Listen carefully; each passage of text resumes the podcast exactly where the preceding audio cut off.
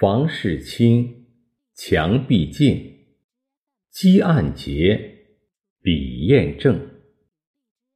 Keep your room neat, your walls uncluttered and clean, your desk tidy, and your brush and inkstone properly placed. 要养成良好的行为习惯，书房、办公室、卧室等场所要整齐清洁，墙壁保持干净卫生，文具、办公用品要放置整齐，摆到正确位置，触目所及是井井有条。在清静温馨的环境中，才能更好的学习、生活、工作。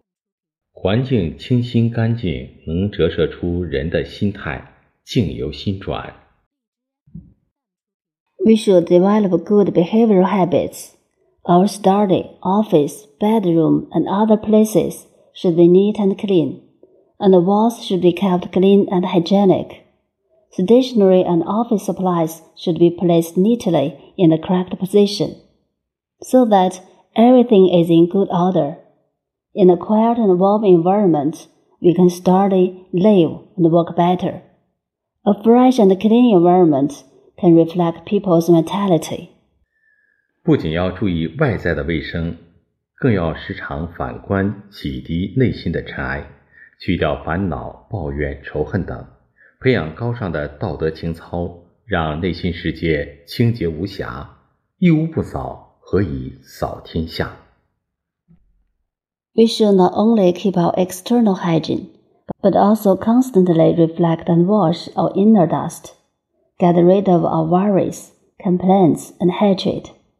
Cultivate our noble morality and purify our inner world. If one does not sweep his or her house, how can he or she sweep the world? 任何一个物品都有它的价值和位置，每件物品应各归其位。在平时也要摆正心态，做好自己的本位和本职工作。每个人都拥有健康、积极、清净的内心世界，才能为生活、事业以及人生书写更多正能量的文章。Every atom has its value and position, and every atom should be placed at its original place. We should also correct our mentality and complete our work well. We should have healthy, positive, and pure inner world, so as to bring more positive energy to our life, career, and lives. 《弟子规》真言：非淡泊无以明志，非宁静无以致远。